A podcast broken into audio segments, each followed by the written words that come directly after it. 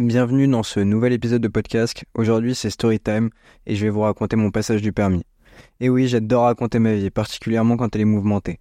Alors que vous soyez en katana ou en gladius, V à vous, installez-vous tranquillement pour suivre cet épisode de podcast. Tout d'abord, petit point important, j'ai eu des retours des premiers épisodes. Et tout d'abord, merci. Ça fait super chaud au cœur de voir qu'il y a des gens qui écoutent. Ce qui revient beaucoup, c'est que les épisodes sont trop courts. Alors, je l'entends, mais ça reste quand même incroyable que vous arriviez à me supporter plus de 5 minutes. J'avoue que c'est assez compliqué pour moi de concevoir de longs épisodes. D'abord par problème de légitimité. Et ensuite parce que je souhaite avoir quelque chose de plutôt digeste à écouter. Et pour ça, je passe déjà beaucoup, beaucoup de temps au mixage, montage de chaque épisode. En tout cas, j'en prends note et je vais essayer de faire des épisodes un peu plus longs. Bref, trêve de blabla. Donc, tout commence en février 2021 et je décide enfin de franchir le pas et d'ouvrir les portes de l'auto-école dans laquelle je vais enfin pouvoir avoir le Saint Graal, soit le permis à deux.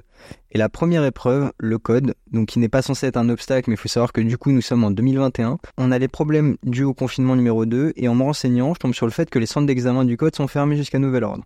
Donc je prends mon mal en patience et je me dis bon, on décale, mais au moins j'ai payé. Donc je me prépare et tous les soirs je révise le code. J'apprendrai par la suite qu'en fait il n'y avait pas vraiment de fermeture. Bref, j'ai perdu déjà 5 mois. Donc je retourne à l'auto-école, le code en poche, avec la volonté de faire la première heure de conduite. Sauf qu'en fait, il faut savoir que du coup, on arrive à l'été, et que l'été, les moniteurs d'auto-école prennent des vacances. Logique. Bref, je reprends mon mal en patience. On se retrouve donc en septembre 2021. Et oui, ça va faire 9 mois, donc presque un an, que je suis inscrit et que pourtant je n'ai toujours pas touché une moto. Donc on est en septembre, je me souviens très bien, c'était un dimanche, vient la première session et dans la camionnette, je me fais vanner par le moniteur qui m'explique que mon équipement, en gros, c'est de la merde. Yes, la mise en confiance. Je venais de sortir plus de 500 euros pour un casque, des gants, des chaussures et une veste, ce qui représentait pour moi plusieurs mois d'économie à ce moment-là. Donc, de là, on arrive sur le parking d'une boîte de nuit dans le 78. Et je m'en souviens très bien, il y avait des mecs dans les voitures qui étaient en grosse gueule de bois du samedi soir. Et ça y est, je vais enfin pouvoir enfourcher une moto. Non, non, non, on se calme. Tout d'abord, il me parle pendant une heure de sa life et de comment il est devenu moniteur. Bon, c'est de ma faute aussi, j'aurais pas dû lui demander. Donc si jamais vous voulez savoir, bah en fait avant d'être moniteur moto, il était moniteur de ski, voilà. Ah, vous vous en fichez? Comme c'est bizarre. Bon, et là enfin, il la sort de la camionnette et là je vois une magnifique Honda MSX 125 verte fluo incroyable. Bon, l'image est plutôt rigolote parce que tout le monde était en Kawasaki Z650 noir et moi j'étais le petit sur sa petite moto, toute verte fluo. Bref, je fais quelques cours sur cette magnifique MSX et ensuite je passe à la Z650 qui est au passage une très bonne moto, pas mal de couples, plutôt facile à prendre en main, franchement génial. Bon, grosso dans le temps, je vous passe les 30 heures de conduite. Je vais en effet pas vous parler du nombre incalculable de fois j'ai dû écouter raconter sa life alors que j'avais juste payé pour faire de la moto, pas pour l'entendre parler de sa Diavel ou de sa passion pour Ducati. Et donc, on se retrouve en janvier. Et je peux vous dire un truc. Pour l'avoir vécu, je respecte absolument tous les motards, mais ceux qui sont passés et ont réussi leur permis en hiver, vous êtes pour moi des dieux. Pour rappel, le permis moto est composé de deux épreuves. Premièrement, on a l'épreuve du plateau qui pour moi s'est super bien passé. Je l'ai eu du premier coup. Par contre, la deuxième épreuve qui est celle de la circulation, tout le monde parle du plateau comme un truc hardcore, mais la véritable épreuve c'est la circulation.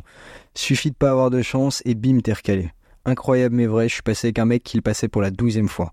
Bref, il m'aura fallu trois tentatives et plus de 300 euros pour y arriver. Mais alors pourquoi trois tentatives? Bah la première tentative, tout simplement, j'arrive pour me présenter avec mon moniteur à l'examinatrice qui me répond pas à mon bonjour. À partir de là, je sens que ça va être compliqué. Bref, tout se passe plutôt bien, je suis enfin en confiance, je me dis incroyable, je vais avoir mon permis du premier coup. Et la bim, elle me demande de tourner dans une rue. Pendant que je tourne, je l'entends d'un coup hurler dans mon oreillette. Mais ça va? Et les distances de sécurité avec la voiture stationnée, ça va pas du tout. Elle me demande de m'arrêter, elle me fait un sermon à propos de distance de sécurité pendant facile deux minutes, alors que je vous jure vraiment, mais vraiment ma trajectoire était parfaite. Même mon examinateur me dira qu'il n'a pas compris. Bref, passons à la tentative numéro 2. Je me souviens très bien, c'était un mardi bien froid. J'arrive avec mon moniteur, et qui est-ce qu'on voit? Ma copine de la tentative numéro 1, évidemment. Bref, encore une fois, tout se passe plutôt bien. Nous sommes vers Vélizy, et là, rond-point avec un fucking tramway. Je le prends, tout va bien, et puis là, elle me dit de prendre telle sortie comme un con, je la loupe. Et pendant que je la loupe, elle me dit évidemment vous êtes trompé de sortie. Et moi comme un con, bah je change de trajectoire. J'ai réussi à prendre cette foutue sortie. Bon là normalement vous avez compris, elle hurle dans l'oreillette, elle me fait le sermon de deux minutes sur le mouvement extrêmement dangereux que je viens de faire. À ce moment-là, je me dis que c'est mort, je pleure dans mon casque, mais je continue de rouler. Quand on s'arrête, je retrouve mon moniteur et il me dit que non, en vrai, c'est pas une faute éliminatoire et qu'en vrai, vu que j'ai été parfait sur tout le reste, pour lui, je l'avais. Là, c'est l'espoir. Si mon moniteur me dit que c'est bon, c'est que normalement c'est bon. Quelle ne fut pas ma surprise quand je reçois le mail que je reçois deux jours après, parce que c'est deux jours après, et que sur ce mail de malheur, il y a marqué que je suis refusé. Bon, je vous avoue qu'à ce moment-là, je perds un peu espoir même d'avoir mon permis.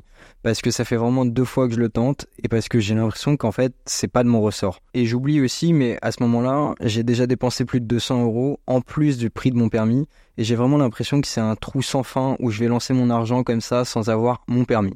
Mais en même temps, je me dis qu'abandonner ici, après tous les efforts et tout l'argent que j'ai investi, ça serait complètement débile. Surtout que c'est vraiment mon objectif donc, on se retrouve pour la troisième tentative. Et cette fois, nouvelle examinatrice. Bah non, je déconne. Bon, là, tout ne se passe pas bien. Et oui, à peine sorti du parking où on se situait, je dois prendre l'autoroute.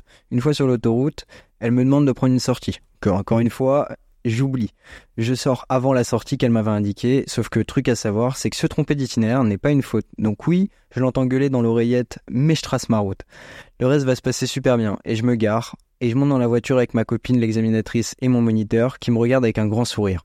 L'autre élève prend la moto et c'est à son tour. Premier stop, il le grille. Et donc en deux minutes, on le sait tous, mais il devra retenter l'expérience pour la treizième fois. Mais à ce moment-là, je suis le plus gros égoïste du monde. Et honnêtement, je m'en fous. Je suis sur mon petit nuage de futur motard. Et donc, deux jours plus tard, je reçois le Saint Graal avec la validation et mon permis probatoire. Et à ce moment-là, j'ai déjà une moto qui me fait de l'œil. En effet, durant la formation, comme je vous ai dit, on roulait en Z650. Et mon moniteur m'avait dit qu'il en avait une qu'il devait vendre parce qu'il devait prendre sa remplaçante. Donc, moi, je me suis dit, ok, super bon plan. Je parle avec lui. Je pourrais la toucher à un prix complètement dérisoire par rapport au prix du marché. Moi, je suis trop content. Sauf que si vous me suivez sur Instagram, au passage chez podcast, vous savez que non, je ne roule pas en Z650. Parce que pour des raisons économiques de sa part, et surtout, je pense, un enfumage, il me dit qu'il n'a pas les moyens de me la vendre puisqu'il est obligé de la garder, puisqu'il n'a pas les moyens de racheter une nouvelle moto. Donc il me dit d'attendre plusieurs mois, j'attends plusieurs mois, c'est-à-dire que j'ai mon permis en février, j'attends jusqu'à mai pour l'avoir, sauf que j'ai plus de réponse de sa part, plus aucun signe de vie, je l'appelle, il ne me répond pas, et mon appel de la moto était trop fort, donc je suis allé chez un concessionnaire et j'ai craqué. Et j'ai surtout craqué pour une moto neuve. En même temps, je voulais vraiment pas avoir le moindre problème. Je voulais vraiment que quand je sorte, je puisse la conduire le plus longtemps possible. Bref, grosse dédicace à Espace Murite, là où je l'ai acheté. J'en ferai vraiment un épisode là-dessus parce que c'était mes pépites. Tout simplement parce que ça s'est super bien passé, ils ont été super professionnels.